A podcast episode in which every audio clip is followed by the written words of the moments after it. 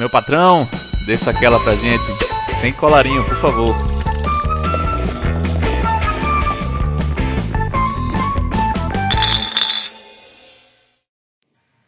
Vinícius esqueceu de sincronizar o bagulho aqui. Aí, só pra não deixar sem musiquinha. Deixa acontecer naturalmente. Eu não quero ver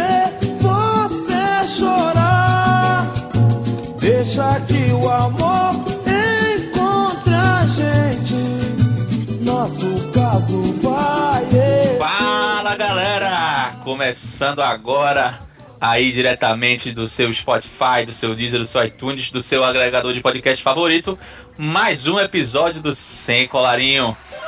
Esse podcast que é daquele jeitinho, aquela conversa de bar, profundamente superficial, superficialmente profunda. E hoje eu trago aqui um jovem rapaz que eu conheci o trabalho dele através da, da página que ele tem aqui no Instagram, que faz um trabalho muito legal de um tema que é paixão nacional, que é o futebol, esse tão amado esporte bretão aí de todos, e traz o lado de negócios do futebol, o lado de marketing do futebol, que é uma coisa que eu também gosto muito, então casou pra caramba comigo. Curto muito a página dele, acompanho. Então, apresento para vocês aí, espero que vocês também gostem, conheçam mais um pouco desse trabalho, que ele passe um pouco do conhecimento que ele tem aí desse assunto pra gente. Tenho certeza vai ser um papo bem legal naquela pegada do Sem Colarinho. Então, eu apresento a vocês, peço que se introduza, que dê um, oi aí para a audiência. Tiago Petroc, da página Ataque Marketing. Fala Vinícius, um abraço para você, cara. Valeu pelo convite. Muito obrigado. Espero ajudar aí um pouquinho nesse bate-papo com você e com o pessoal do Sem Colarinho. Prazer estar aqui, cara.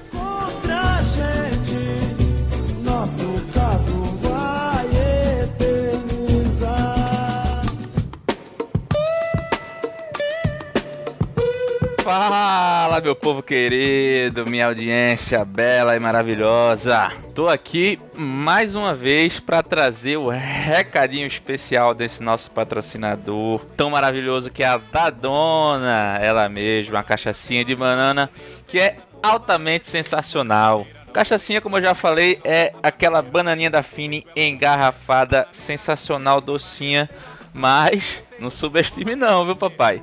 Que ela dá um brilho e contraste legal na mente ali, então vamos com moderação, mas aproveita essa cachaçinha que é maravilhosa. Lembrando que você pode conhecer um pouco mais sobre a Dadona no Instagram deles, arroba da Dona Artesanal, conhecer mais sobre o produto, como ele surgiu, etc.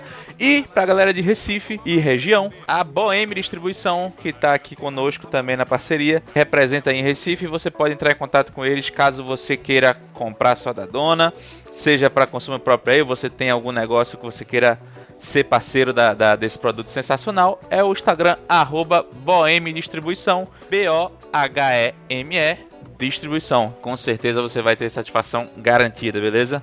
E estamos aí nesse momento passando por mais um período de isolamento, né? Temos que nos cuidar, temos que ficar em casa, preservar, ter o contato com o mínimo de pessoas possíveis. Mas isso não quer dizer que você não possa ter o seu lazer, ter o seu momento de descontração aí, fazer o que você gosta, porque a saúde mental ela também é importante, né, galera? Então, a Dadona ela tem alguns parceiros que trabalham com delivery aí na região de Recife e a gente tá fazendo aqui a, divulgação de três deles para você garantir sua Dadona aí pro final de semana, pra semana, para ter em casa, para quando você quiser ter aquele momentozinho de relaxamento, de curtir, de assistir uma livezinha, ouvir uma música, fazer seu churrasquinho, você poder solicitar aí do conforto e da segurança da sua casa, sua Dadona.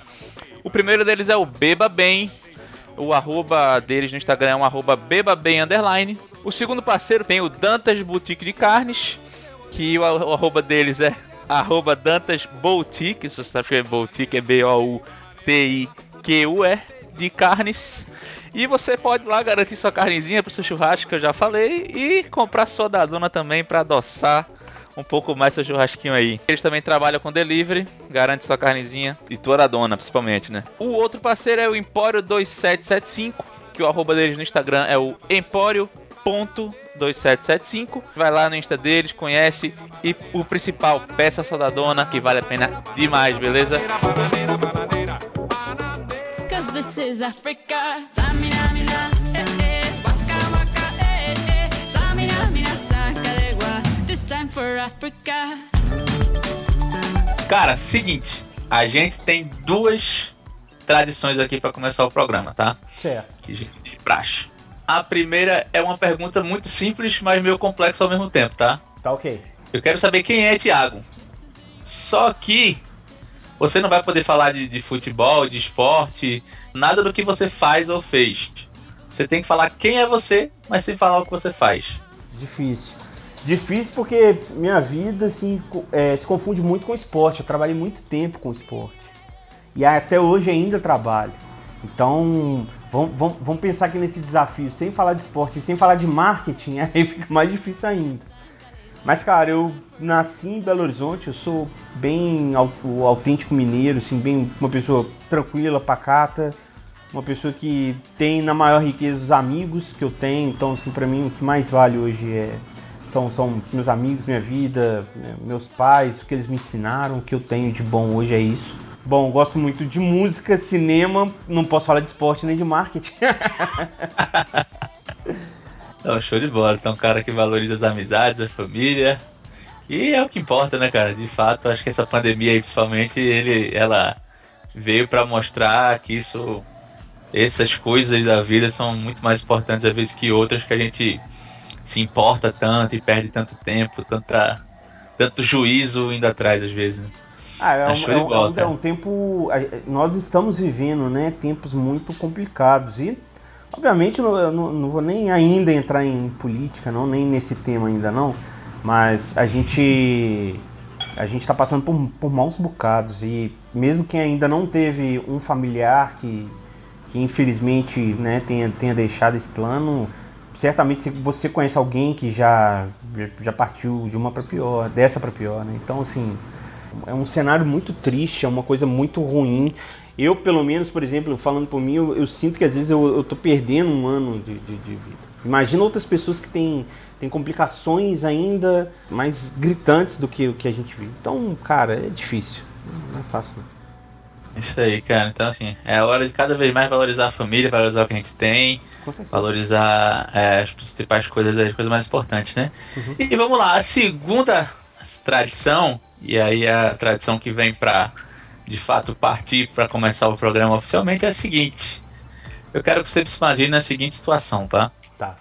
Pensa que é uma sexta-feira, teve um dia puxado que você teve reunião outra chata no trabalho, você saiu de casa, o o chuveiro quente de manhã não funcionou. Como é que você gosta do seu trabalho? Às vezes tem dias que são puxados, né? É. Você chega em casa, quer dar uma relaxada, quer dar uma descontraída, quer aproveitar um pouco, você.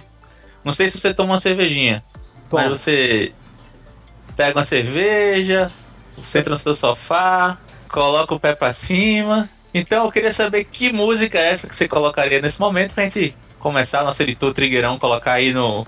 pra tocar pra galera e a gente começar oficialmente o episódio. Caramba, bicho, difícil. Escolher uma música pra relaxar depois que o dia foi quebradeira.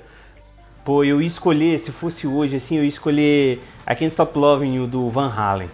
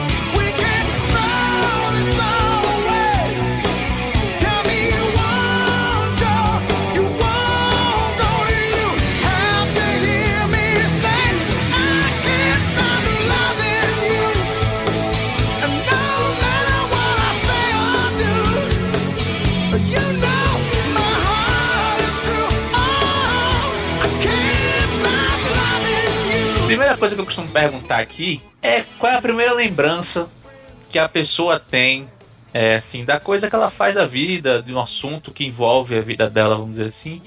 Então, pra, você, eu queria saber qual é a tua primeira lembrança com relação ao esporte. É, é mais com relação ao futebol no começo? Ou tu sempre gostou de todos os esportes? Qual é a tua primeira lembrança com isso? Primeiro momento que tu percebeu, cara, eu gosto muito disso aqui, mais que o normal. Cara, boa pergunta. Eu tava conversando sobre isso com um amigo tem pouco tempo. E a gente tá falando, pô, como, é, como que a gente gosta, como é que a gente passa a gostar de futebol?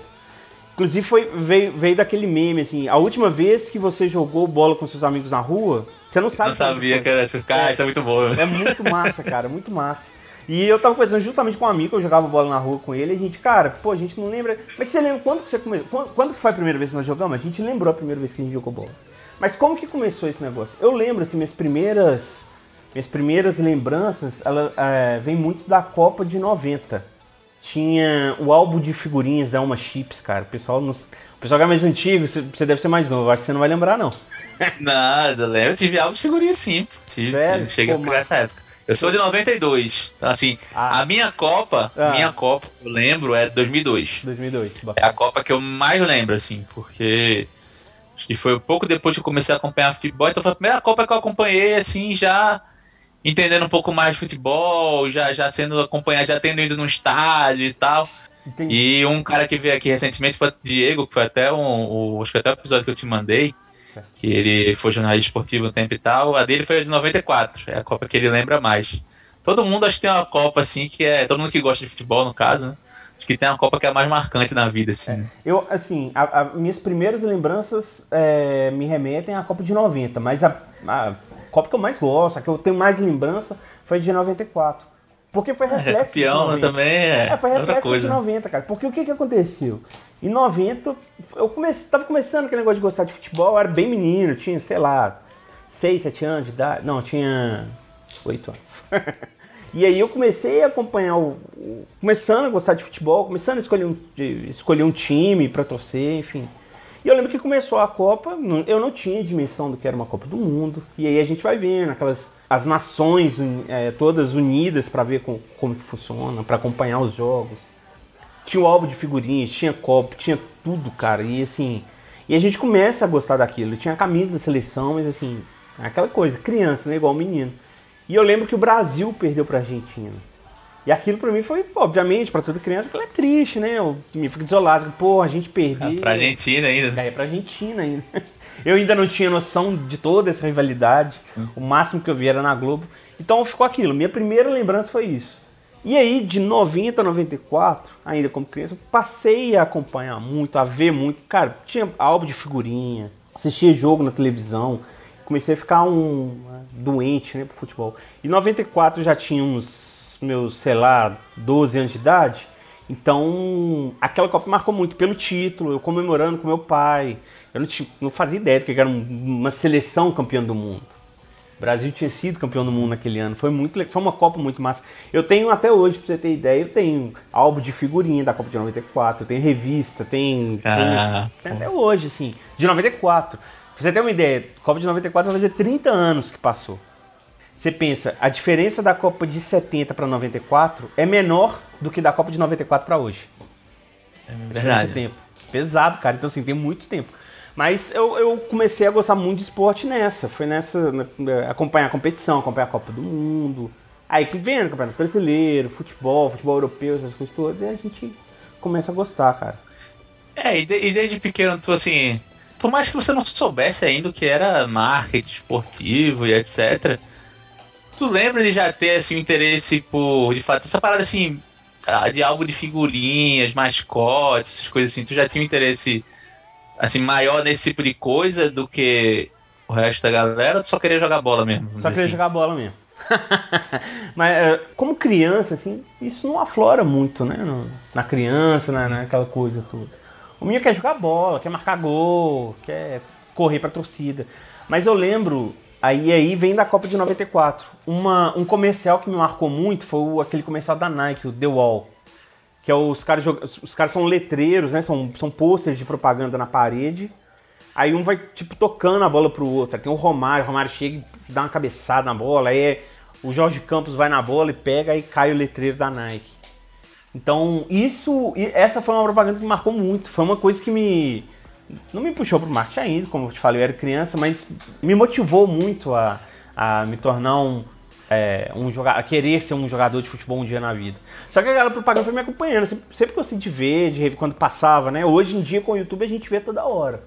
É, hoje é mais fácil, né? É, pô, hoje em dia é tranquilo. Então, assim, eu por exemplo, eu não sei você, como se, se alguma propaganda te marcou, mas é, pra mim, além da, da Copa do Mundo, além do, do- do- dos jogos, além de tudo, essa propaganda me marcou muito, porque foi a, a primeira propaganda que me marcou tanto em relação ao esporte. É, na Copa 2002 eu lembro muito daquela da, da tartaruguinha da, Da- da Brahma, que ela ia Genial. fazendo embaixadinha e tal. Pô, lembro muito, lembro muito. Sim, genial. Aí, assim, massa. E tem as paradas que você associa, né? Tem aquela música Deixa a vida me levar. Deixa a vida me levar. Zeca Pagodinho, é, tocou Copa muito. 2002, teve essa do Zeca Pagodinho. É, assim, eu lembro muito também, eu lembro muito, além de lembrar da Copa, dos jogos, dos jogadores, eu lembro muito das coisas ao redor, entendeu? Disso das músicas. Lembro que Fátima Bernardes, que tava acompanhando a Copa lá, então ela virou meio que a musa do, da seleção na Copa. Eu lembro de tu, tudo que rodeia, assim, tudo que permeia. Por isso que a minha pergunta foi muito com relação a isso. Assim, tu lembra além do, do- dos jogos em si, se tu já, já prestava atenção, assim, porque, por exemplo, eu era esse negócio de álbum de figurinha. Cara, eu ficava maluco de, tipo, decorava os elencos todos os times, os mascotes, não sei o quê. Achava demais. Eu era muito assim. Tá, é, também. Tinha- é, tem alguns álbuns, tinham, né? Alguns álbuns que tinham, não, os estádios, cara. Então tinha lá capacidade, é, Sim, sim. formato. Nossa, eu era, eu era vidrado naquilo. Cara, muito legal, isso era muito legal. Uma coisa que não se perdeu, mas que, pô, acho que até hoje valeria a pena ter, cara. Muito, era muito legal.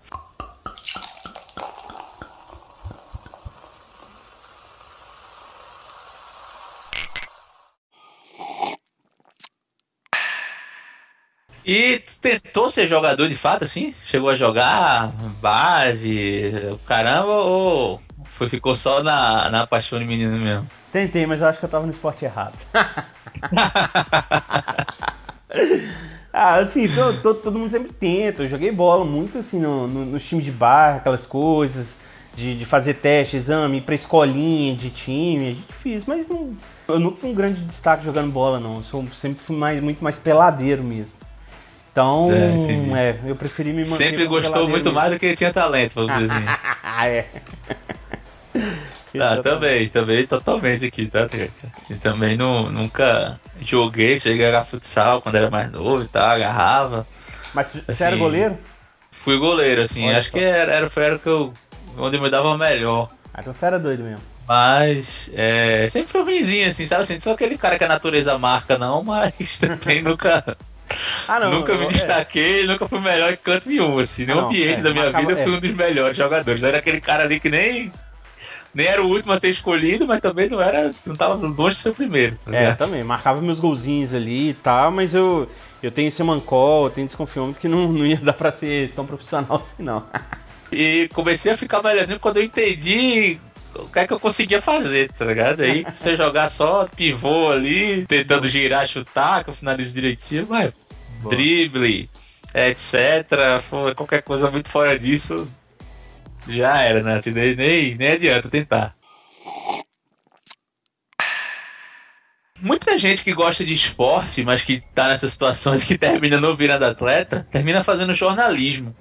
A tua escolha de fazer administração lá já teve a ver com, pô, quero fazer pra trabalhar com esse lado no esporte ou foi uma coisa que tu fez por outro motivo e acasou de encontrar com o esporte depois por, por acaso, por alguma circunstância da vida aí? Cara, então, eu, eu fiz administração, sou formado em administração, e na verdade eu pensei em cursar na época alguma coisa com marketing ou publicidade e propaganda, alguma coisa nesse sentido. É, eu cheguei a passar no vestibular para jornalismo, mas eu nem, nem, nem, nem segui. Na verdade, eu fiz. Eu, eu, bem focado. Eu fiz é, administração, fiz jornalismo, fiz engenharia de, é, mecatrônica, eu fiz de tudo. Perceba como eu estava focado. Só que nisso, cara, eu, eu achei a administração melhor, porque eu acho que tinha um pouco mais a ver com meus objetivos na época. Que eu poderia trabalhar com, com administração mesmo. Eu sempre gostei muito de números, sempre fui muito bom em matemática. É, era, o meu, era meu forte. E eu, eu, eu tinha uma certa vocação para marketing, sabe? Só que não tinha um curso tão bom aqui em BH ainda, não, quando eu fiz, alguma coisa assim que, que, me, que me chamasse a atenção. Então eu achei melhor, por, hora, fazer administração e já pensei depois, falei assim, não, depois eu faço uma pós em marketing. E que eu acharia Sim. melhor para mim.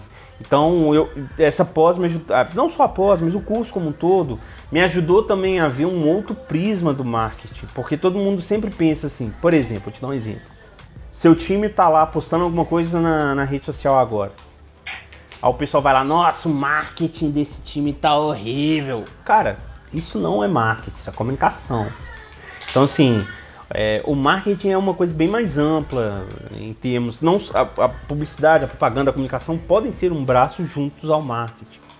Mas é, isso me ajudou muito e me ajudou muito como profissional também depois, ao tudo que eu desenvolvi assim, na, na minha, na minha carreira. Eu, eu sou bem satisfeito com o que eu já fiz, de, de termos de trabalho, que eu já conquistei. Então, cara, é, quando, quando eu cursei administração, eu fiz bem a série e na, na minha pós-graduação que eu foquei ela bastante para esporte. Meu TCC é de sócio torcedor. Eu conheci, eu- aí foi, foi quando eu comecei Ah, a que legal, cara. é, foi quando eu comecei a entrar de vez, falei assim, não, cara, quando eu, quando eu entrei na pós-graduação, falei assim, ó, eu vou, eu pensei, né, bom, vou fazer uma pós-graduação aqui pra, pra melhorar o meu, é, meu currículo, claro, pra eu estudar mais, pra eu aprender mais, mas sobretudo também pra pra ver como que eu consigo uma chance no esporte. Então eu sempre voltei, sempre tentei focar, sempre fazia trabalhos. Tinha um trabalho, então eu tentava re- relacionar ao esporte. Tinha alguma coisa pra fazer, eu relacionava ao esporte. Entendi. A- a- Sempre a- pegava a- qualquer coisa que podia e direcionava pra. Sempre, o marketing assunto, esportivo né? sempre estava ali presente comigo, já era uma coisa que eu já estava já tava decidido a fazer. E aí, como eu te falei, aí eu acabei fazendo TCC em sócio torcedor, acabei conhecendo muita gente do meio. Falei, cara, é isso mesmo que eu quero e vambora. Por também ter uma certa vocação pra essa parte de número e tal, e aí percebeu que dava pra unir uma coisa pra outra e fez a, a pós pensando nisso, né? Claro, claro, eu acho assim que tinha, que tinha muito a ver, assim. E eu recomendo muito, cara, quem, até pra quem trabalha com marketing também. é, eu sei que o pessoal da publicidade e propaganda odeia isso, mas ter uma veiazinha ali na administração é muito importante, cara, é muito bom. É, tanto que também não adianta também ser o cara só criativo se você não sabe como vai. Como vai tornar isso lucrativo, né? Como vai tornar isso um negócio, né? Você tem que entender um pouco do outro lado da coisa também, né? É, assim, cara. não, não necessariamente tem, mas é legal, né? É, é porque assim, quando, quando a gente pensa, quando a gente tá trabalhando no marketing, é claro, é- é- eu, eu bato muito nessa tecla porque eu vejo muito ali no, no perfil. Que, quando a gente tá falando uma coisa de, de- de publicidade, propaganda, o pessoal foca muito naquilo. Legal, cara, eu adoro também, eu amo essa parte, adoro. Mas o marketing sim, em, em, em geral, né? Em si, ele, ele vai abranger uma área muito maior, ele vai propiciar vendas, ele vai criar um canal de branding, ele vai ampliar eh, a marca, ampliar o alcance da marca, é é muita coisa envolvida que não, não estaciona só na publicidade, só na propaganda.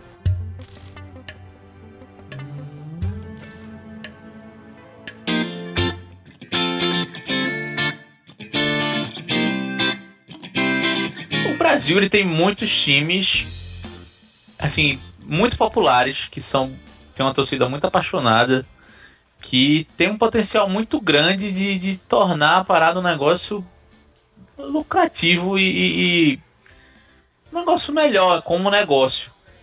Por que tu acha que a gente não consegue monetizar melhor as marcas fortes que a gente tem, vamos dizer assim? O, o gap do- da nossa relação, de como a gente transforma o futebol no, no negócio, no produto, com relação à Europa, por exemplo, ele tá só na quantidade de capital aportado ou tu acha que tem uma coisa a ver com como a gente lida com o negócio também? Tá, em primeiro lugar a gente tem que tirar o cenário de pandemia, né? Isso Não, é, não, falando normal, assim, Sim, é. histórico, bota aí, sei lá, 30 anos pra cá, entendeu? Tá, não, sem, sem pandemia, pandemia ali é outra Aí, parada. É, né? e é outra parada. O que acontece é o seguinte, cara, eu acho que o, o produto o futebol, ele é muito. Ele, ele não é tão, tão bem vendido pro torcedor. E eu falo isso sobre, sobre todos os aspectos. Primeiro lugar, é aquele negócio de ah, contrata o craque que a torcida paga. Isso não existe, velho. A torcida não vai pagar. Primeiro Uhum. que é muito caro. É muito caro para o torcedor pagar como um todo. Então isso não existe. Tem, então essas premissas já. É só fazer uma campanha aí, abre, abre uma conta aí, divulga na internet que o torcedor vai doar. Não vai, velho. Beleza, ele vai doar, mas não, não as cifras que Não é, envolvem não hoje. é o futebol- significativa. ah, ué. As cifras que envolvem hoje o futebol não, não são mais essas cifras de antigamente, que são poucas. Hoje em dia o futebol envolve. É um negócio bilionário, o próprio futebol brasileiro.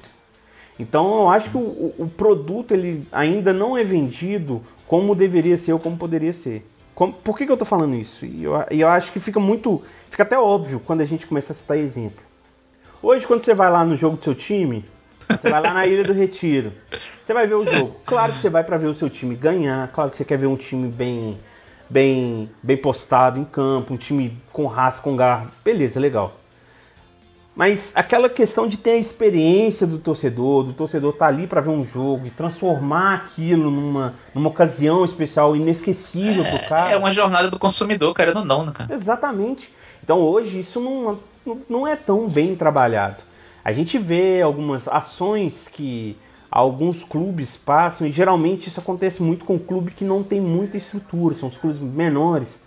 Por justamente não ter estrutura, passa por isso que é o quê? Abre o portão, torcedor, vem ver o time, vem apoiar e pronto, e acabou. É preciso ter um trabalho mais, é, mais aprofundado pensando no torcedor como um todo, para que ele dê o retorno. Eu- E eu tô falando isso como, como consumidor, como torcedor mesmo, assim como você também, Vinícius. Porque eu tenho certeza que, de repente, você pagaria mais no seu ingresso se você tivesse uma experiência diferenciada ali dentro do que você pagar 20 reais só pra ver seu time ir embora pra casa. Eu tenho certeza que às vezes você pagaria mais. E isso, Sim, tipo, essa- essa- esse dado não é um dado freestyle, não. Isso aqui gente, é, já- vários, várias, vários, várias pessoas que estudaram isso e que pensam nisso confrontam essa opinião com o torcedor e o torcedor marca ali, o torcedor opta por não. Se tiver um negócio legal, se tiver uma coisa bacana para eu investir mais dinheiro, tudo bem. Então isso vai desde a experiência do torcedor com o sócio torcedor até uma ida ao jogo, até comparecer ali num, num evento especial do clube e, e por aí vai. O que é que tu acha que falta pra gente conseguir fazer isso? Acha que, tu acha que transformar os clubes em empresas, como, como na Europa, ou alguma coisa nesse caminho aí, é necessário ou dá pra fazer sem? É mais fácil fazer assim? Ou o que é que tu acha? Tá, esquece, esquece clube empresa. A priori você esquece. A gente tem muitos, muitos clube empresas no Brasil, tá? Só por sua informação. Mas aí você vai me perguntar, tá, mas pô, clube empresa que vai profissionalizar. Não é bem assim. Clube empresa é o fim das contas. É quando o clube tem uma boa gestão, quando ele tem um- uma gestão de compliance, tudo funcionando ali, aí sim ele pode se tornar um clube empresa. Ah, ele vai ser um clube empresa, então vai atrair mais torcedor? Ou ou vai. Não é assim que funciona. Ele vai arrecadar mais? Não é assim que funciona. Não é só por isso, né? É. Transformar na empresa não fazer, né? Tem um caminho que vai ter que ser. Coisas que tem que ser é, ajeitadas, arrumadas, seja pra virar uma empresa, seja só pra transformar o clube do jeito que ele é instituído numa coisa melhor. Não, com certeza. No Brasil, para cada exemplo de clube, é, de, de clube empresa que você me der aí, eu posso te dar um exemplo de clube empresa que não, que não, que não deu certo. Tem o Figueirense aí agora que tá quase fechando as portas. Tem o Bahia o Vitória estão pagando dívidas milionárias ainda por questão do, do clube empresa que eles se transformaram. Então, assim, clube empresa não é a solução, muito menos para isso. Então, o que, que eu acho que tem que acontecer, cara? Eu acho que, assim, tem uma, tem uma galera muito boa entrando agora no futebol, tá? Assim, eu não, não, eu não, não sou onipresente, quem dera. Mas assim, a gente vê o movimento de alguns clubes, alguns profissionais entrando e chegando nos clubes, então tem uma galera nova chegando, com uma cabeça boa, com, com um pensamento, al- algo como era uma startup, alguma coisa nesse sentido, para o quê? Para ter uma experiência de sucesso do, do torcedor. Por quê? Porque só assim a pessoa vai ter uma visão, o profissional vai ter a visão de que. E aí, cara, eu tenho certeza que todo mundo odeia essa frase, mas pro torcedor virar consumidor. Eu, como torcedor raiz de banco de cimento e de estádio bem, bem, de, com o perdão da palavra, um estádio bem vagabundo, eu odeio quando se pensa em torcedor consumidor. Mas, se você quer ter um time forte hoje, se você quer ter um time que atrai investimentos, o seu torcedor vai ter que acabar virando um consumidor. Seja não só para É. atrair a grana dele, é, mas também para atrair investimento de empresas que vão ter interesse no seu consumidor. É, não tem, não tem como fugir da realidade. A gente não gosta de pensar assim, né? Que a gente se sente, sei lá, usado, sei lá o que. A gente sente que estão transformando nossa paixão no negócio monetário, sei lá. Mas assim, Você tocou, você não tem como fugir da realidade, né? O clube ele é um produto, ele é uma marca e os torcedores eles são, são clientes, são consumidores dessa marca, né? Cara, você tocou no ponto certo, é porque a gente tá falando de paixão.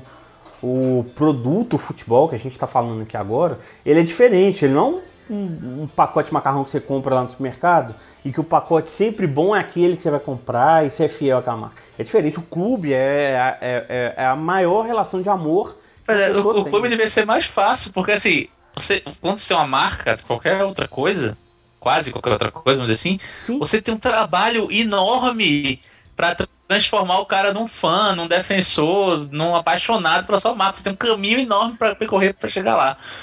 Um clube de futebol, ele já parte desse. O cara já é apaixonado pelo clube. Então, assim, a grosso modo, na primeira vista, parece que é fácil, né? Porque, pô, você já tem o principal, o cara é apaixonado, ele quer consumir você, ele quer lhe acompanhar, ele quer seguir você no que você fizer. Então, se você fizer um negócio legal, ele já, já, ele já comprou a ideia, entendeu? Perfeito, aí você, fide- você fideliza ainda mais esse cara. Sim. E quando a gente fala em fidelizar, não é, pô, eu sou fiel à marca, não só isso. Quando a gente fala em fidelizar, é ter o, o cara evangelizado ali junto com a marca. É o cara que você sabe que, que você sabe que, que, que o clube vai lançar uma nova camisa no meio do ano e o cara vai comprar. Por quê? Porque ele não vai simplesmente comprar a camisa do clube. Ele sabe que ele vai ter uma camisa na coleção dele. Ele vai comprar a camisa, ele vai receber da mão do ídolo do time atual. Imagina, você comprando a camisa do seu time e o Magrão te entregando essa camisa num box escrito lá 1987. Pô, vai ser inesquecível pra você. Então, Sim, essa sim. é a grande diferença hoje. É o que, que a gente está entregando pro torcedor que faz o torcedor ser ainda mais fidelizado ao clube. E é uma coisa que eu vejo né, que aquele Riga Perrone falando muito. Que às vezes a gente tenta seguir o padrão, vamos dizer assim, o padrão europeu com as paradas meio erradas, entendeu? A gente quer transformar, às vezes, o modo de torcer do brasileiro, de que ah, não pode bandeira, não sei o que e tal. A gente quer ir para um lado meio errado de transformar a coisa num produto, ao invés de, de usar esse calor e essa maneira de torcer diferente que a gente tem como um exemplo. Aí assim, a galera usa, ah, não pode bandeira, não pode sinalizador, porque por causa da violência, aí tem a questão das torcidas organizadas, etc. Mas, pô, isso de fato diminui a violência em algum lugar e tal. Então, assim, é um negócio meio, meio complicado, né? Eu acho que eu, eu sinto que às vezes a gente quer é, simplesmente emular um modo como é feito em outro canto e, e esquece das peculiaridades da cultura da gente aqui, entendeu? Exatamente. Eu sou a favor de copiar o que é bom, cara. Se a ideia for Sim, boa, ela pode ser do Brasil, da América do Sul, da Europa, ou de qualquer outro lugar. Então, assim, a gente tem vários exemplos vindo de vários lugares. No Chile tem, uma, tem umas ideias muito boas. No Brasil, cara, a gente tem muita ideia boa. Na Europa também tem ideia boa, mas também tem muita ideia que não combina com o brasileiro. A gente, tem que brasileiro, lembrar, né? é, a gente tem que lembrar que o que a gente oferece tem muito a ver com o comportamento do consumidor. E aí, de novo, falando no lado marqueteiro, não no meu lado torcedor, mas no meu lado marqueteiro é o quê? A gente tem que pensar no comportamento do consumidor. O comportamento do consumidor brasileiro é diferente do comportamento europeu. Tá, futebol é tudo igual, você vai pra assistir o jogo, beleza. Mas algumas premissas nesse meio do caminho são diferentes. Então, quando a gente pensa em, cara, vamos, você vai assistir um jogo e a coisa vai, ter um pré, o durante e vai ter um pós ali bem bacana pra você se sentir em casa. Hoje o torcedor, cara, que eu tenho notado muito que a gente né, faz alguma pesquisa, faz alguma coisa nesse sentido, é que o torcedor quer muito se sentir parte do, do espetáculo, parte do jogo, parte da campanha do time como um todo. Então, quando a gente começa a pensar nisso, começa a, a, a- a ter fricção nessa ideia com, com o que a gente pode propor, cara, aí começa a funcionar a coisa.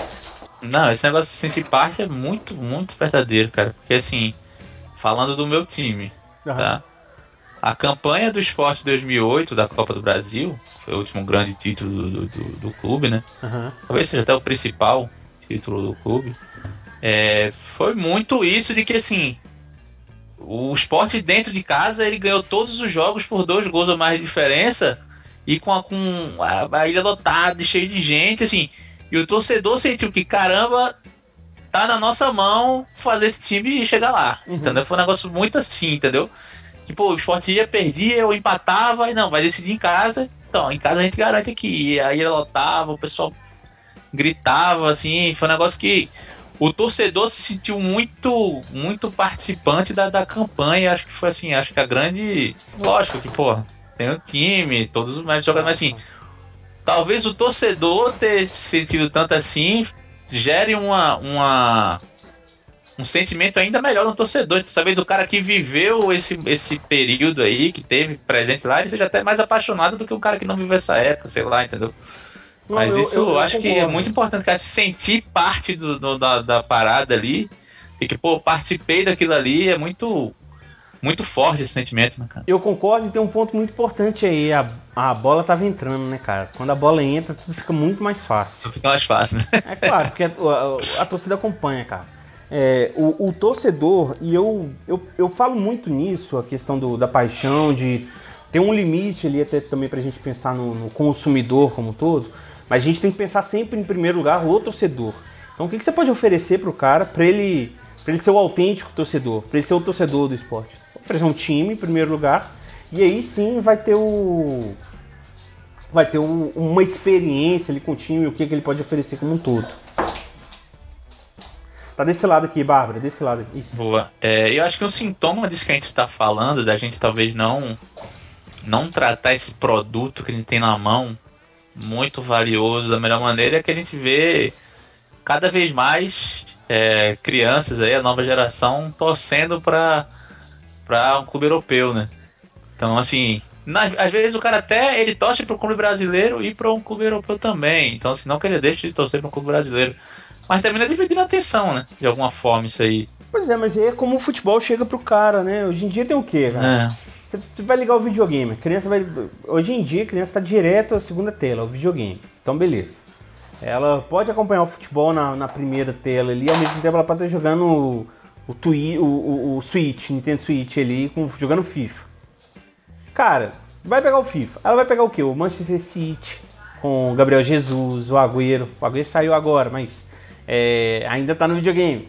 Ele vai pegar, ele vai pegar o Barcelona com o Messi, ele vai pegar o Juventus com o Cristiano Ronaldo.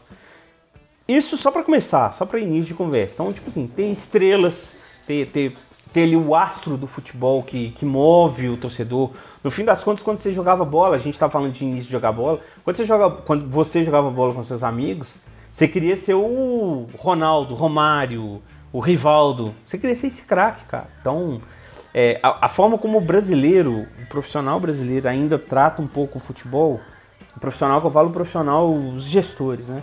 Como eles tratam o futebol, isso implica muito. Às vezes um campeonato bagunçado, é, é, é, discussão fora de campo, a gente tem o VAR. Por que, que o VAR tem pouquíssimos problemas? Tem problemas, mas tem pouquíssimos problemas lá fora. E aqui a gente briga tanto para ter um é, ter um, um mínimo da ferramenta funcionando. Também não sei. Também não sei. É um mistério. É, esse que é o problema. Mas é muito, é muito esquisito, né? Que a gente vê lá, tipo. É muito claro, as coisas são muito claras, tudo muito transparente. Se, se explicar, cara. Assim, ah, tá, aí tem o áudio, você vê os caras lá falando e tal. Aqui é uma polêmica, tem que pedir pra mostrar. Não sei porque eu nunca parei pra analisar isso aí, mas assim. É impressionante mesmo, como até uma coisa simples a gente não consegue. Então, você acha que o próprio videogame, já pegando o gancho que tu falou, o próprio videogame é um exemplo. A gente não consegue ter a liga completa inteira fechadinha num, jogo de videogame, cara. Pois é. Aí tem Nenhum time- dos jogos você tem. ou Um você tem os times, ou outro tem os jogadores e não tem um time em um e tem no outro. Não consegue nem fechar, não. Vamos formar aqui a liga, vamos ter todos os times aqui com jogadores reais, etc. Vamos entrar num consenso, É. porque isso valoriza todo para todo mundo, cara. Isso valoriza o produto, o brasileirão, o futebol brasileiro, que é que é no fim das contas o, o interesse de todo deveria ser o interesse de todo mundo, né? Sim, é o que dá visibilidade.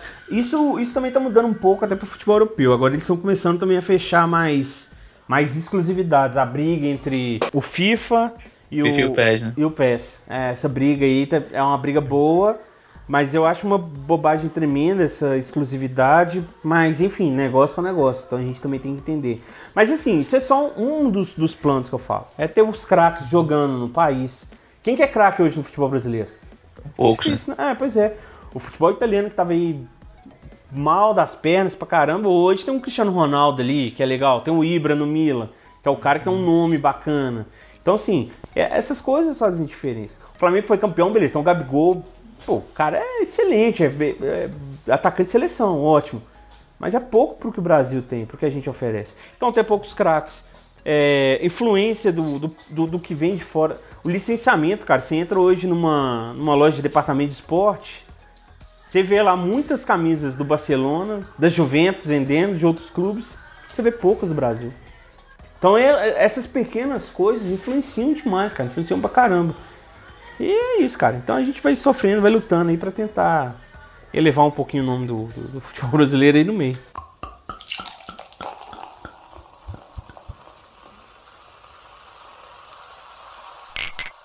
Tu acha que a gente devia ir pra um caminho do, de transformar o Campeonato Brasileiro numa liga? Cara, assim, eu já, já pensei muito sobre isso. Acho, acho que esse seria o caminho. Qual que é o grande problema? Os dirigentes, os cartosos, os gestores, eles não conseguem, não conseguem dar, dar liga numa liga. Então o que que acontece? Hoje a gente vê a briga ali do. é, há pouco tempo foi criada a- a primeira liga, que teve duas edições e acabou, morreu. A Copa, o- a Copa do Nordeste é uma Copa que tá, tá indo muito bem. Eu acho que eu poderia ser um, Tal, não sei se é uma espécie de embrião, alguma coisa assim, mas serve de exemplo, serve de exemplo porque a gente precisa. Acho que deveria ter sim uma liga do Brasil comandada pelos clubes. Acho que os clubes são muito mais interessados nisso do que a CBF. É, eu acho que assim, a CBF apita tudo e assim. Não é nem que a CBF é formada pra uma galera, é assim, os cartolas, você não sabe de onde veio os caras, entendeu? Um negócio muito.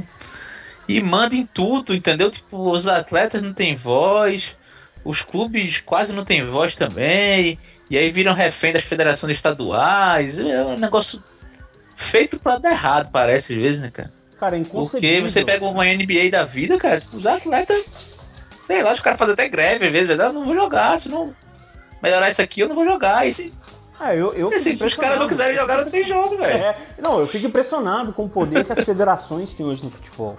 Não deveriam ter, devia ser uma salinha só pra registrar jogador. No máximo, cara. Sim, sim. Com- assim, claro, eu não sou, eu não sou a favor do fim dos estaduais, não. Mas eu sou a fim de um, eu sou, sou a favor de uma remodelação completa. Não, o modelo mais racional, cara. Menos data, pô. Menos data, é no Os máximo. times, os times é que estão nas, nas séries maiores, sei lá. Nem participa, cara. Nem participa. Dá pra Tá, pensar mil não- maneiras, mas, pô, esses caras só jogam, sei lá, seis, dez datas, não sei. Exato. Aí você Dá pra assim, pensar ah, tudo mas- melhor, né? é. Ah, mas se acabar o, o, o futebol, se acabar o campeonato estadual, os times pequenos acabam. Porra, mais? Os times pequenos já estão passando um aperto, passando um sufoco danado. Os times grandes estão passando um sufoco danado, mas aí também porque os caras também são. A gente já teve muita administração muito ruim no Brasil. Hoje a gente tem administrações boas, assim. Alguns que são bons exemplos. Do Grêmio, Atlético Paranaense, o próprio Flamengo, Palmeiras estão indo bem. Mas você vê muito time grande passando aperto, passando dificuldade. É, então quando. Nada, tem times grandes já, assim, chegando -se a cogitar se são de fato grandes ainda, né? Assim, a parada que, que. que ano passado mesmo, acho que foi até aquele. Foi até. Foi, foi Bruno Formiga, Jesus? Não sei. Que fez um um vídeo que, ah, sei lá, Botafogo ainda é grande, entendeu? É, O pesado. que, que o Botafogo tem ho- hoje é, é pesado, que é muito complicado, que é um time com uma história enorme no, no futebol brasileiro, né, cara? eu- eu- Assim, time time tradicionalíssimo, mas tem outro lado também. Como é que você fala que um Botafogo é grande e um Atlético Paranaense, por exemplo, não, Não é? Pois é. Eu, eu, eu prefiro evitar esse tipo de discussão porque eu acho que, um, não leva a nada. Não, é verdade. Assim, é Dois, discussão de, de boteco mesmo, É, como é que eu é, daqui, né? Mas assim. É, é, mas é uma parada que, que surge, né? Quando acontece uma parada feito essa ano passado. Pô, dois clubes, dois dos quatro grandes, considerados grandes do Rio, caíram pra segunda divisão, de novo. É. Entendeu? Eu, eu, eu começo. Eu começo a pensar em cidades que possam não comportar times assim mais. Por exemplo, Rio de Janeiro com quatro grandes. Os quatro são grandes ainda. Eu não vou, eu não vou entrar nessa discussão. Não, é, nem tem pra quê. É, mas bota aí os quatro grandes do Rio. O Rio vai suportar esses quatro grandes? Como? É, porque já não tô nem falando dessa disparidade. Rio- São Paulo, São Paulo tem três grandes clubes. A cidade de São Paulo. Não tô considerando o Santos. Não, tá passando de Santos. É. Sim. Mas a cidade é grande, beleza. Belo Horizonte, a gente tem um cenário aí do, do Atlético ainda em, em- em- em foco. O Cruzeiro começou a perder fôlego porque a administração anterior, os caras regaçaram o clube e o- há uma tendência, se nada acontecer de diferente até, até então, de, de permanecer assim um, um, um pouco tempo. Você pega Recife, é, Recife, em Pernambuco. Você vê uma cidade maravilhosa, mas comporta exatamente três times grandes ali. Os três também são grandes, não vou entrar nessa discussão. Náutico, Santa Cruz e Sport. Eu acho, eu acho que a rival- rivalidade ajuda muito os clubes. Ajuda muito em termos de.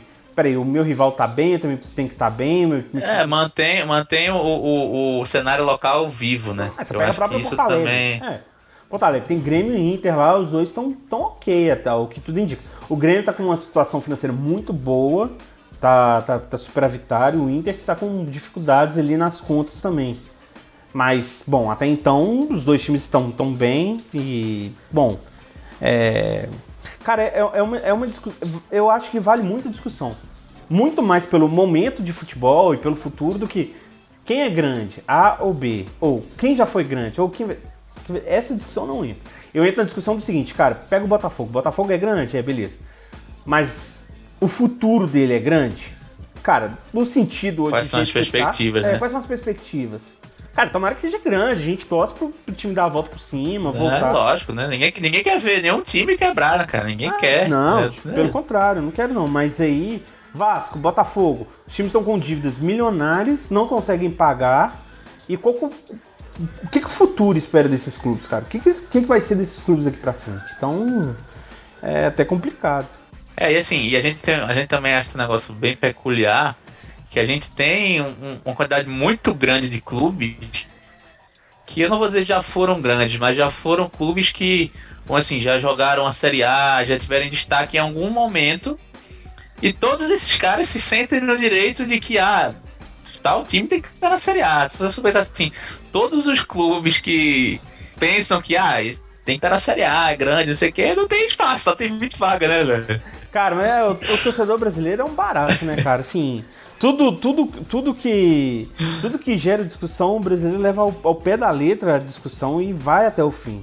Então, por exemplo, é, cara, nossa, você lembra o São Caetano? Caramba, que timaço aquele. Nossa, tinha que voltar pra primeira divisão. Vai, tinha que voltar no campo, cara. É, é, tem que voltar no campo, pô. Tomara que volte e tudo mais. O, o brasileiro tem essa nostalgia, assim, como, como um ingrediente muito forte no futebol. E isso a gente pode ver com o torcedor. Por exemplo, vou pegar o exemplo do, do rei do futebol, Pelé. Pra mim, o Pelé foi o maior da história, ótimo. Mas é engraçado, o, o, o, o fã-clube do Pelé, a- que é a galera mais antiga, não admite que, por exemplo, que o Messi possa bater um recorde do Pelé como um todo. A nostalgia do torcedor brasileiro é muito, é muito engraçada nesse ponto. Né, a gente sempre acha que, assim, Não vai ser esperado. eu, Cara, eu tenho o sentimento que, que, que, pô, a década que eu vivi o futebol, assim, os anos dourados do futebol na minha vida, sei lá, final da década de 90 ali, começando em 2000, que foi a época que, pô, era criança, jovem ali, que foi que eu vivi, meu, eu acho, metade dos anos 90 pra frente dos anos 2000, vamos dizer assim. Eu sempre acho que pô, aquela época era muito mais massa, não sei o quê, e nessa época meu pai falava, esses caras são muito ruins, pô, bom era, sei lá, Zico, bom era Bom era Zico, entendeu? Todo mundo Maradona. pensa a mesma coisa, não é possível, o, o jogo só piora, que porra é essa? Cara, eu, por exemplo, sou um grande fã do Romário. A gente tá falando da Copa de 94 no início, eu sou um grande fã do Romário. Eu dificilmente aceito que alguém tenha sido melhor que o Romário. Mas é, é um pouco natural do torcedor pensar desse jeito. Como eu te falei, a nostalgia é muito, é muito forte na predileção do torcedor quando ele vai quando ele vai opinar alguma coisa. Então, isso também é um, é um ingrediente na discussão do futebol. E agora imagina, imagina como ia ser chato o esporte se tudo que fosse antigo não fosse esperado. Não ia ter menor É, graça pois você. é. Pô, beleza, mas eu- o, o meu, meu atleta favorito no esporte é o Michael Jordan. Aí a gente tem o LeBron James. Pra mim, que sou do fã-clube do Michael Jordan, o Michael Jordan é maior que o LeBron James. Mas, obviamente, assim, agora, é, falando de forma racional... é claro- Racionalmente, é, né? Você é quer claro que ele seja melhor, né? É claro que o LeBron já, já quebrou o recorde do Michael Jordan e tudo mais. É, Agora imagina que chato seria se fosse só o Michael Jordan pra toda a história o melhor do basquete pronto, acabou. Não existe isso, cara. Então, mas é mais uma discussão de boteco, é boa também. Não, com certeza. A gente tá aqui pra isso.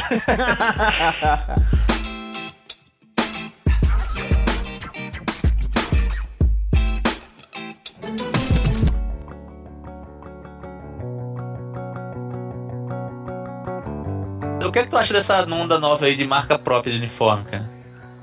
Cara, eu acho massa, mas principalmente pra clube que não tem uma distribuição tão grande nacionalmente Não falando. tem muita capilaridade, né? Eu Exatamente. também penso da mesma forma. Perfeito, exatamente. Porque é muito fácil pro clube que tem uma torcida mais local conseguir vender o seu produto ali dentro e poder faturar mais. Então ele retira mais disso. A gente vê que os clubes estão nesse. Eles conseguem ter o controle da operação, conseguem controlar até o preço.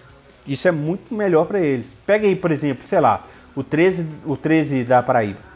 Se eles conseguirem vender ali para a área deles, não precisa nem ser o 13 da Paraíba, pode ser até o Ceará e o Bahia também. Que são clubes da tão Série nessa, A, é, que são clubes da Série A, mas tem a marca própria. Mas é, a distribuição deles ainda é bem local. E hoje com o e-commerce, cara, você Sim, faz sim. a produção, lança ali. É, e até isso quer dizer, assim, até, até por exemplo, sei lá, o esporte ele tem a torcida dele, pode, sei lá, deve ser 95% em Recife, Uhum. e deve ter 5% de candango feito eu, que, que é de Recife, mas que Que tá fora. porventura tá morando em outro canto, né? E aí, pô, mas pra esses caras, esse cara geralmente ele já compra, já compra por e-commerce, né? Então, Pois é, mas e como grande- eu é, não vou, eu não vou no Rio, é- na Centauro, no Rio onde eu moro, eu não vou na Centauro do Rio procurar a camisa de esporte. eu vou comprar na, na internet, vou na Netshoes, na Claro, Centauro, na internet e vou comprar.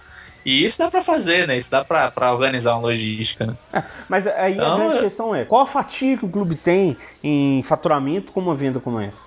O Flamengo assinou um contrato com a Adidas, um contrato milionário. E o Flamengo se distribui pro Brasil inteiro. Você tem torcedor do Flamengo no Acre, tem uma quantidade boa. Manaus, Sim, é, até Belém do Pará, que tem dois grandes clubes lá, o Remo, o Paysandu, tem o Tuna Luz, o terceiro clube lá.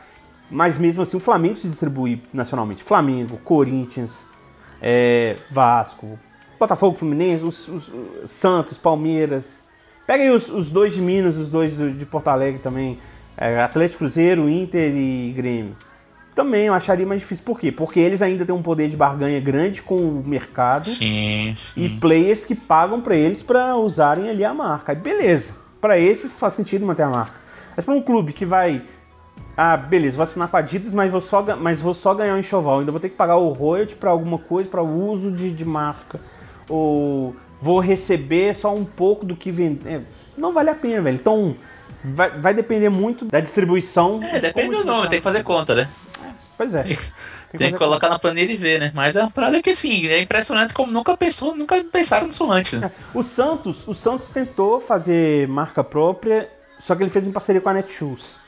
E mesmo assim não deu muito certo. Eles, é, eles fizeram uma avaliação em um ano e cancelaram. Acho que aumenta a dificuldade também, né? Porque você traz a gestão de toda a distribuição, produção, você traz pra. Beleza, que eu acho que acredito que a maioria dos clubes deve ter um parceiro, sei lá, o cara contrata uma fábrica, contrata alguma empresa local e, e faz. Cara, tive, Mas é, você traz um- uma parte do trabalho e do know-how pra você, né? aham. Cara, eu tive o privilégio de ver como que o Coxa fez com a marca própria deles. E, cara, são. Não é tipo assim, ah, vamos fazer a camisa nossa? Vamos, beleza, faz lá. Não é assim não, cara. Você tem que Ah, envolver sim, aí os sete pilares. Que são o quê? Confecção da camisa, o cara, o design da camisa, Design. distribuição, logística, registro de marca. Marketing, né? Você tem que contar a história, né? marketing. Toda camisa que lança, essa camisa aqui, é, os caras montam lá o, agência o, envolvida. o briefing, né? Não, isso aqui é a camisa em homenagem a o, o, o brilho do torcedor coxa doido, tá ligado? É sempre um negócio assim. Você não lança só a camisa, ah, essa é a camisa número um do ano. Ah. Não tem isso, né? Exatamente. Então não é simples também. ver. Essa, essa, essa, essa operação toda envolvida E isso foi até, foi até um especialista falou uma vez, tem uma, tem uma, uma operação envolvida tão grande que você tem que pôr isso também no papel, porque não é, ah, o clube tá vendendo a camisa e pronto. Ah, beleza, aí ele faturou 10 milhões, então não tem Adidas ali no papel, é 10 milhões no bolso dele. Não, cara. Então tem um custo. Ah, é. Tem camisa, é, tem camisa que dá pra fazer, por exemplo, sai um custo pro clube de, bota aí, 50 reais a camisa. Como ela não é de marca, assim, não, não tem um apelo grande com Adidas, Não nada vai vender por coisa, 250, né? É, você não vai vender por 250. Você vai vender por quê? Uns 150. Então o que sobra ali pro clube, em tese, seria 100, já tirando o custo do, da fabricação. Mas você tem outros custos envolvidos. Então não, as não coisas é uma coisa né? simples. É. É legal, dá pra se É. pensar quando, se, quando você é um clube um pouco mais local, de todo jeito.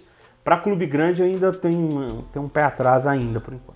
Enquanto Ah, perdurar o modelo com grandes empresas como Adidas, como Nike, Umbro, etc., pagando para esses clubes terem a marca deles ali envolvida.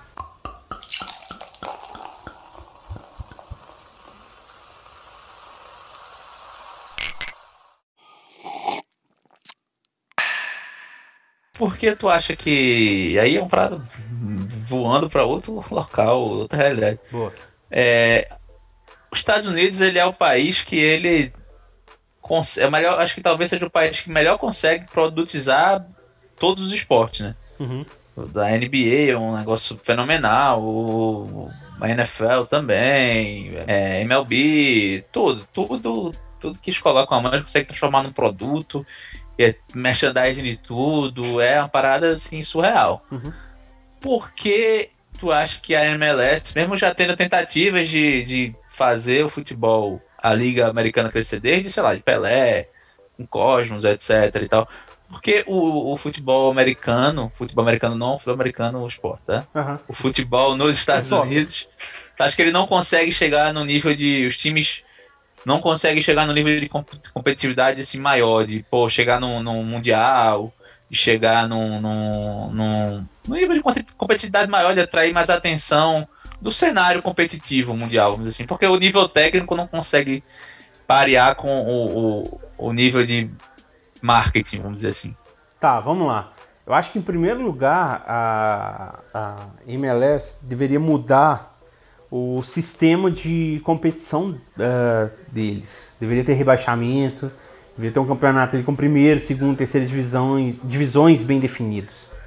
Então você tem ali a MLS, você tem a, a segunda divisão que é uma outra, que é uma outra divisão. É, não é nem uma segunda divisão, né? Como se fosse é, uma liga é uma liga independente de menos, menos importante, vamos dizer É. assim, né? Tem- Ou menos é. farol. Então, por exemplo, você não tem rebaixamento, você não tem uma competitividade nisso.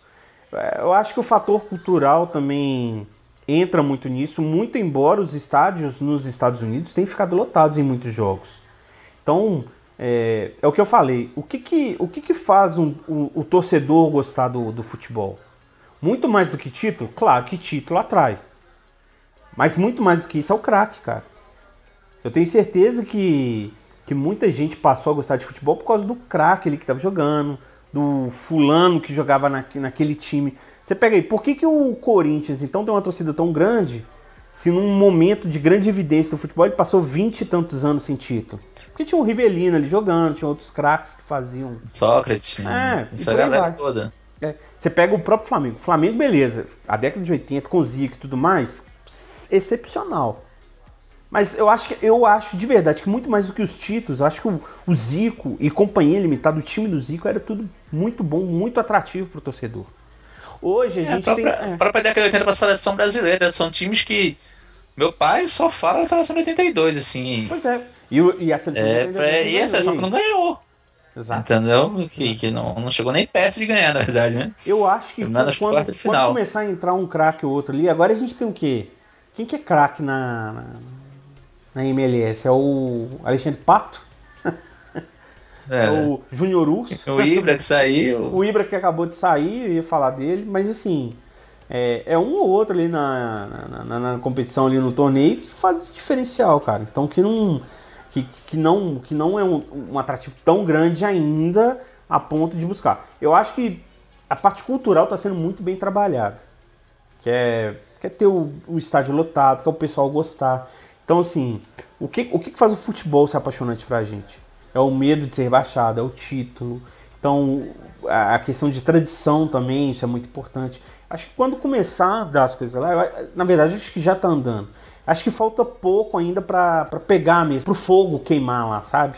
E eu acho que seria muito bom se tivesse uma, uma divisão lá de uma da, do- da CONCACAF dos times americanos se, se equipararem aos mexicanos. Isso seria muito bom também, porque é a questão de rivalidade que a gente falou, a rivalidade ajuda também a aumentar isso. E isso ajudaria bastante a- até a promover o futebol ali dentro pro, pro próprio torcedor gostar.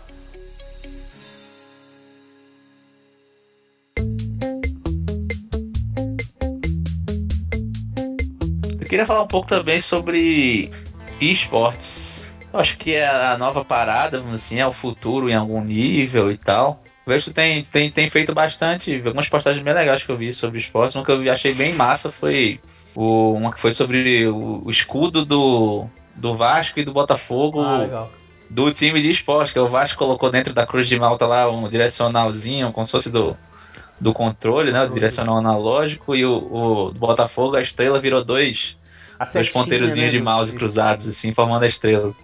Cara, se o, se o esporte não é o, não é o esporte do futuro, a gente tá um passo de, ser- ele tá um passo de ser.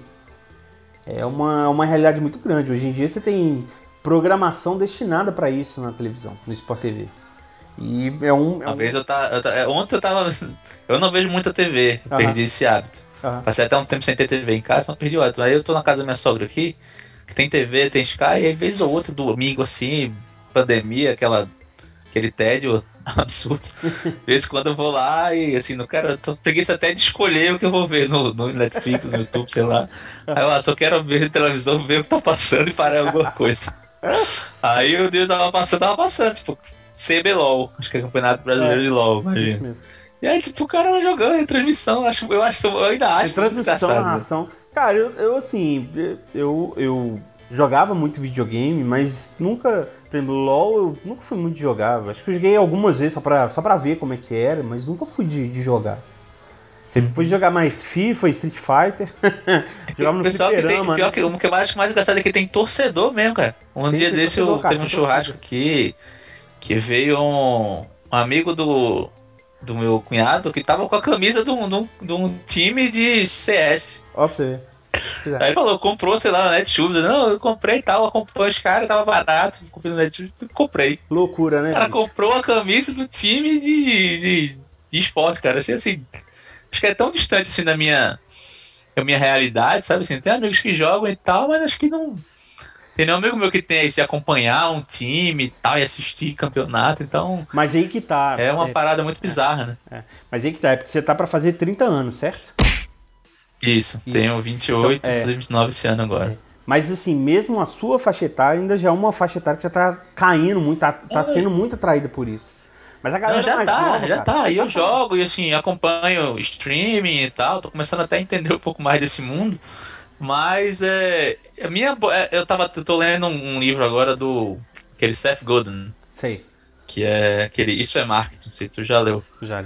E aí uma das coisas que ele fala é que o popular hoje, ele, ele é muito menor. Entendeu? Assim, tem coisas que são hits e que grande parte da população não sabe. Negócio que é assim.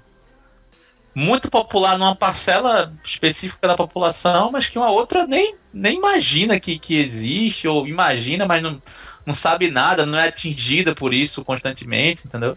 E eu acho que é meio que isso, assim. É uma coisa que. Onde eu vejo isso também, às vezes. Tô no Instagram, aí vejo lá alguém marcando alguém e tal. Quem é essa pessoa aqui? Eu tô, eu, eu tô na Eu vejo a pessoa que tem 10 milhões de seguidores. Caralho, 10 milhões. Cara, como assim? O cara tem 10 milhões de seguidores, eu não sei quem é. Eu não sei quem é o cara nunca vi na minha vida. Como é que Já pode isso? Eu acho comigo. muito, muito bizarro, cara. Já aconteceu comigo, o cara tá lá, é 10 milhões de seguidores, você pô, caralho. É, tipo, arroba, arroba do cara, sei lá, arroba Felipe. Eu, quem é esse cara? Quando eu vejo Felipe, o cara assim, o cara não é ator, o cara não é cantor, o cara não é nada. Sim, não é nada, mas assim, o cara é influência, tipo, uma parada que, porra, o cara tem 10 milhões de seguidores, 5. Uma, uma audiência assim absurda. E eu não sabia quem era o cara, não fazia ideia nem que ele existia. Não é que, ah, eu sei que tem um cara chamado Fulano e que tem uma audiência, mas não conheço ele, não conheço o trabalho dele. É, não, eu não sabia que o cara sequer existia. Cara, eu torço assim, muito. falei, é, arroba- eu assim, se tiver um arroba Felipe aí, eu não tô falando de você, não, tá? Assim, Tem, tem um arroba Felipe. Cara, eu nem. é, eu, eu- ia falar que eu, assim, eu, eu torço muito para que o- o- o- os games não tomem conta do, do esporte tradicional. Mas acho que nem vai acontecer É, isso porque o. coexistam, né? Mas acho que eu acho que. Acho que não precisa, porque ele precisa de uma realidade, uma realidade paralela para acontecer, para existir. Então eu acho que não vai acontecer isso. Mas uma fatia grande de gamers era uma fatia que representava muito aos esportes tradicionais e eles migraram com força pro, pro e-games.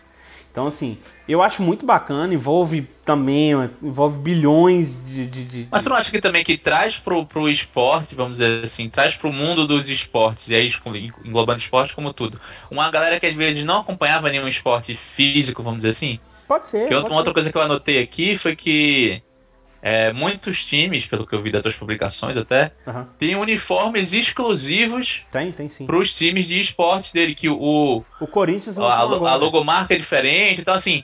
E aí eu casei com outra parada do livro que eu tava que eu tô lendo, que é que assim, a gente usa coisas que gente como nós usa, entendeu? É o termo que usa, gente como nós. Então assim, talvez pro Grêmio uma camisa dessa aqui que eu tô usando, tradicional de futebol, Aham. esse cara, a galera dele não usa isso aqui.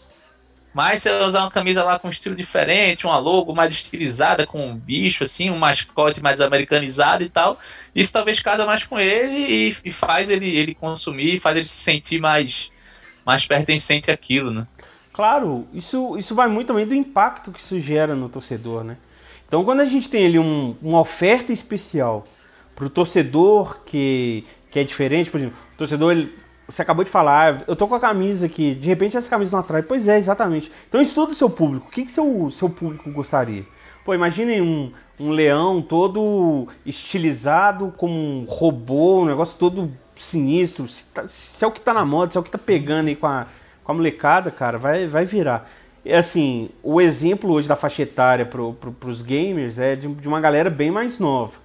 A gente tem uma galera um pouco mais velha que também acompanha e, e tem que ter essa entrada. É um público muito misto. Eu, eu ainda tô bem. Como eu posso dizer? Ainda estou um pouco reticente com o que vai acontecer na frente. Eu não sei se essa seria a palavra, mas eu tô bem assim, curioso. Curioso. Tô curioso para ver o que, Oh, que vem daqui pra frente. Porque é. É engraçado que assim, ao mesmo tempo que você também tem. Sempre tem tudo tem dois lados. Se você tem a parada de que ah, o, o esporte pode terminar tirando a atenção de uma criança ou até de um jovem que já está assim, tirando um pouco do foco dele do esporte tradicional, do futebol tradicional, e fazendo ele focar no esporte, mas também é aquilo que eu falei. Ele pode trazer para o mundo físico um cara que não, talvez não, não chegasse, mas sei lá, ele torce pro Corinthians LOL. Uhum. E aí ele, por causa que tem um time do Corinthians, ele, ah, tá, ah, tem um negócio chamado futebol aqui também, e o cara termina virando corintiano e tal. Então, assim, É, tem, tem, tem uma coisa que é, o, que é o que a gente está falando, que é o, o comportamento do consumidor nesse ponto. Porque quando, quando a gente fala assim, ah, beleza, tem, tem a oferta aqui do esporte tradicional e tem o, o, o game para você acompanhar. Então, onde você vai acompanhar? Isso vai muito do que? Do comportamento do consumidor. Porque hoje, o, o- aí a gente entrando no futebol brasileiro e volta, aí, olha como essas coisas se misturam. O espetáculo hoje, será que ele vale a pena acompanhar? Será que o futebol está sendo bem jogado no Brasil hoje? Quem que joga um futebol bonito mesmo, que dá gosto pra ver, você fala assim, caralho, que jogão. Ah, Flamengo tá jogando bem, Palmeiras jogando bem. Mas, cara, o resto, vê um monte de pelada aí no Campeonato Brasileiro. É. Você fala assim, caramba, bicho. E aí, cara, isso faz com que o torcedor desgrude da TV. O cara não vai acompanhar mais. E ele vai procurar outra coisa pra fazer. Ele vai procurar o videogame. Ele acha o videogame. Por quê? O videogame ele dá uma emoção pra ele que é diferente, dá uma emoção legal pra ele. Uma vez que o cara grudou ali e, a, e ele vê a transformação, ele vê tudo funcionando, cara, o cara não, você pega pra você, ver. Hoje a, a criançada ela tem mais atração pelos melhores momentos do jogo do que pelo jogo em si. Porque nos melhores momentos ele consegue ver, ah, beleza, vibra ali, qual que é o lance, o que, que aconteceu e pronto. E isso acontece muito com, com, com, com, com o que está acontecendo hoje no cenário. No cenário esportivo. não, não sabia dessa tendência aí, não. cara. Não faz É, sentido é, mesmo. mas assim, é, Mas é o quê? É, é a Até pelo tipo de mídia tela. que essa galera mais nova cresceu consumindo, né? A gente Cara, mas- muito acostumado com televisão, que você para ali um tempo pra assistir e tal. Eu vou, eu vou te dar A outro galera exemplo. mais nova talvez seja acostumada mais com essa, essa a mídia um pouco mais rápida ali, mais direta e Isso, tal. vou te dar mais... exemplo aqui que eu acho que você vai identificar na hora. Quando você vê o jogo no esporte, quando do esporte, né? Do, do seu time. Quando você quer xingar, o que, que você faz? Ah, o que, que Manda você faz? WhatsApp, é, Manda um WhatsApp. Cara, essa é a tal da segunda tela, cara. Bota no Hoje- Twitter, Bota- sim, sim, ah, sim. o Twitter então é uma beleza, É. né, cara? É a corneta rola solta ali. Por quê? Porque hoje o cara é, é- é confortável. Hoje a gente tem tudo no, no clique, cara. Só num dedo ali a gente tem tudo ali pronto. Então a tal da segunda tela pode permitir experiências melhores para um, pra um torcedor também. Desde que acompanhado do jogo. Então, por exemplo, o cara tá vendo o jogo. Por que, que em vez de cornetar no Twitter, ele não entra no aplicativo e dá nota pro jogador? Claro, né? A gente tá falando disso, não, não, tô incentivando ninguém a dar zero pros jogadores. Pelo contrário, às vezes o, o cara lá fez uma jogada bacana lá e você quer dar uma nota positiva pra ele, pô, você vai marcar lá, marca um 10 pro cara. Ou o cara tá indo mais ou menos, você quer dar uma força pro cara, marca um 8. E por aí vai, com todo mundo dentro de uma comunidade. Isso é um próximo passo, uma próxima conversa que eu acho que ainda tem muito que se desenvolver no Brasil. Acho que é possível fazer mais pra frente, mas vai depender muito do, do hábito de como o torcedor vai passar a consumir o esporte como um todo.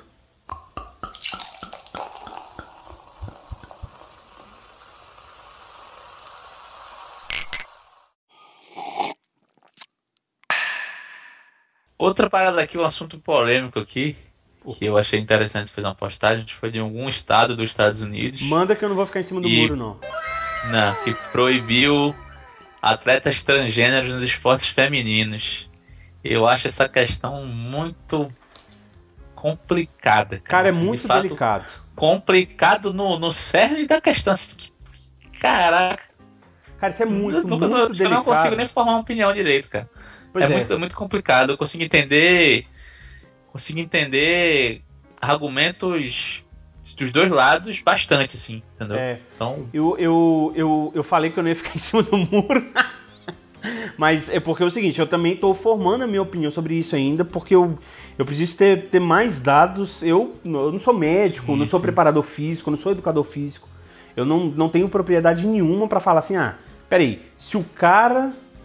é, se a pessoa, se o indivíduo resolveu é, trocar de sexo e ele agora quer disputar o é, vôlei feminino. Eu não tenho condição para dizer se esse cara tem condição, se ele, se ele, se ele leva vantagem nisso ou não. À primeira vista, É, é, natural. Em que, em que nível é um, em que nível seria quase um doping, vamos dizer assim? O pensamento é meio que esse, assim, né? Não, não assim, a grosso, muito grosso modo, tá? É, pois Não é, porque tô tem dizendo o- que é- não tem é que é isso, é totalmente diferente, testosterona mas, assim- também, é.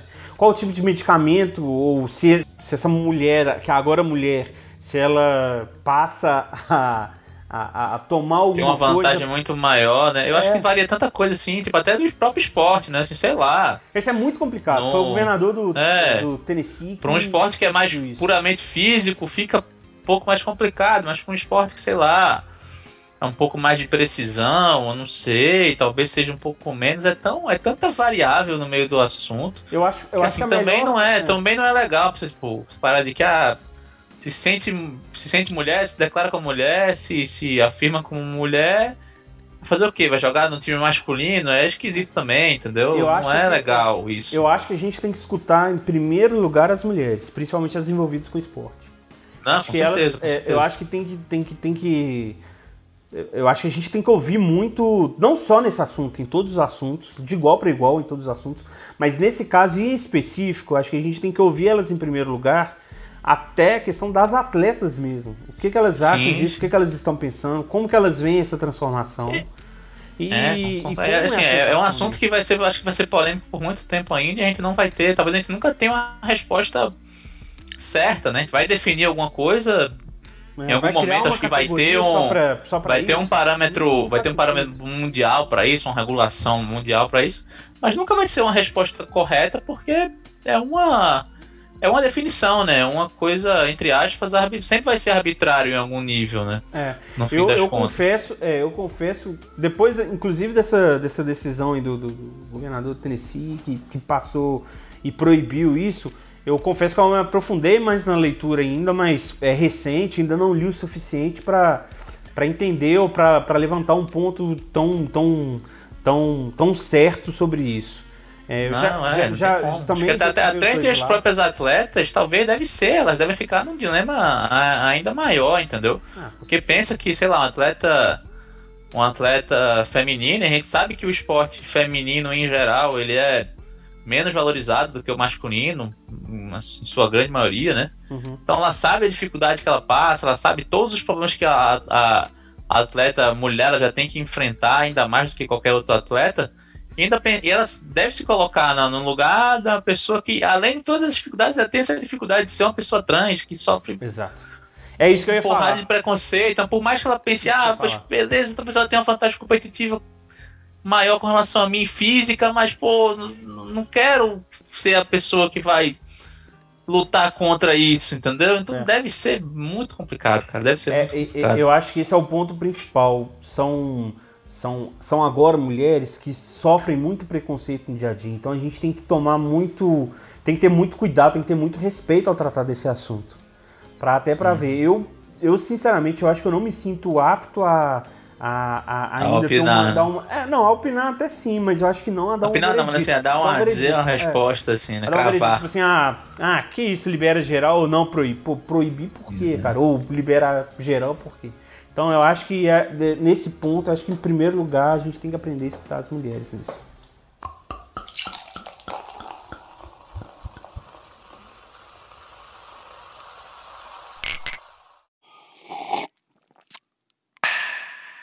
Tem alguma coisa que tu queira falar, que tu queira perguntar, algum assunto que tu acha que é legal de, de trazer aí, mais quente aí, mais recente? Quem foi melhor, Messi ou Cristiano Ronaldo? Tô zoando. Ah, é isso aí. Cara, eu, Não, eu cara, acho acho o que- Messi, eu acho Messi com certeza melhor, Messi é assim, muito mais melhor. talentoso, mais genial, etc. Mas, sendo bem sincero, se fosse pra escolher pra jogar no esporte, eu escolhi Cristiano Ronaldo. Por quê? Cara, porque, não sei, eu gosto mais dele, assim, eu acho ele um cara mais. Não sei se é decisivo a palavra, mas assim. É um cara que me agrada mais, sabe? Tá, tá até como personagem, como. Entendi. Protagonista, é um cara que- né?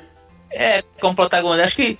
Eu acho que ele tem um pouco mais a cara do meu time, entendeu? Acho que seria um cara que, que eu gostaria mais de ver no, no esporte do que, Eu, do que eu, Messi. eu admiro muito o Cristiano Ronaldo. É é outra discussão também que eu não entro. Eu entro às vezes só pra encher o saco de algum amigo, por exemplo. Mas fora isso, é claro que eu não vou entrar na discussão porque o Cristiano Ronaldo também é um fenômeno, velho. O cara é muito bom. Mas eu prefiro o Messi. Acho que o Messi é, é muito mais um talento muito mais genuíno. Não que o Cristiano Ronaldo não seja genuíno, mas o talento dele, a habilidade dele é muito mais natural do que um, um puta atleta que se esforça bastante pra chegar onde chegou e ele tem o mérito dele. Mas eu só. É, e a galera- e a galera fala às vezes assim, ah, é, fala do esforço, que lógico, é uma característica fortíssima, mas como se o cara não tivesse talento, como se ele fosse um grosso também, né? É, E não é exatamente assim, né? É, Cara, na muito verdade, talentoso, é só que Messi é né? totalmente fora da caixa na questão de é talento, genialidade e tal, né? É uma outra. Uma outra. Uma outra, um outro estilo de jogador, vamos dizer assim, né? Ah, com certeza. E aí, cara, abre o espaço, como sempre, pra você deixar aí seu, fazer seu jabá, falar um pouco do teu trabalho aí, pedir pra galera seguir, fazer aquela, aquela coisa toda já de praxe. A casa é sua, meu velho, eu agradeço já, desde agora, sua presença aqui, foi um papo muito legal, com certeza a galera vai gostar também. Valeu, Vinícius. Eu que agradeço o convite, de verdade.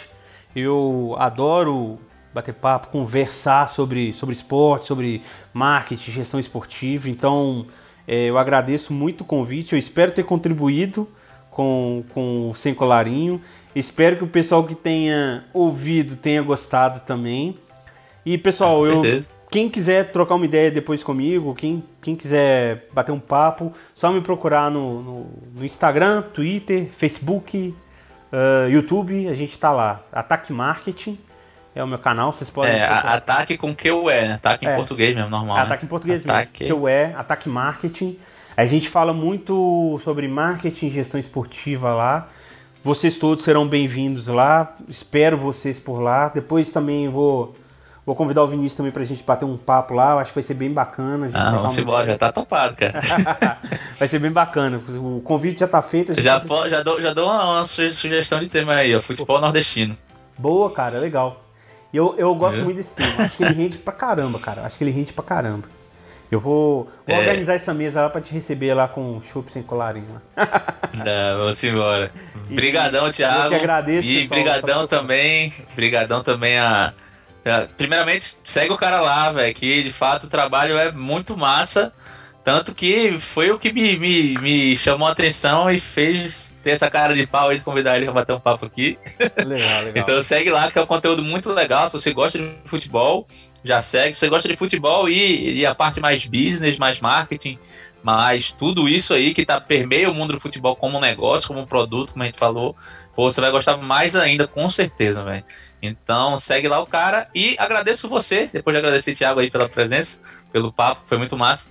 Agradeço você que tá aí ouvindo e principalmente, como sempre, você que tá ouvindo até agora, ouviu a gente até o final, tá aqui, nos cedeu esse, esse tempo precioso da sua vida, né? Nosso, nossa, a coisa mais valiosa da vida é o tempo, né? Não tem troco pro tempo.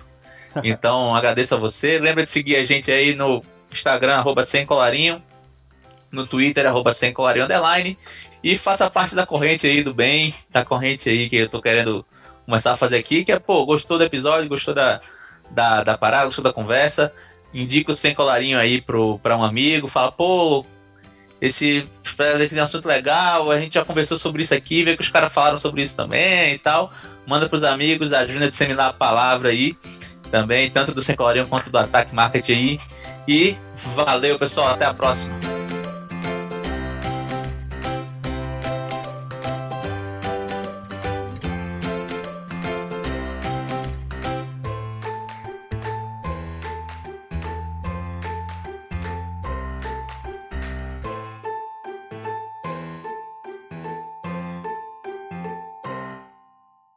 Você é de BH, né? Sou de BH. Torce pra que time?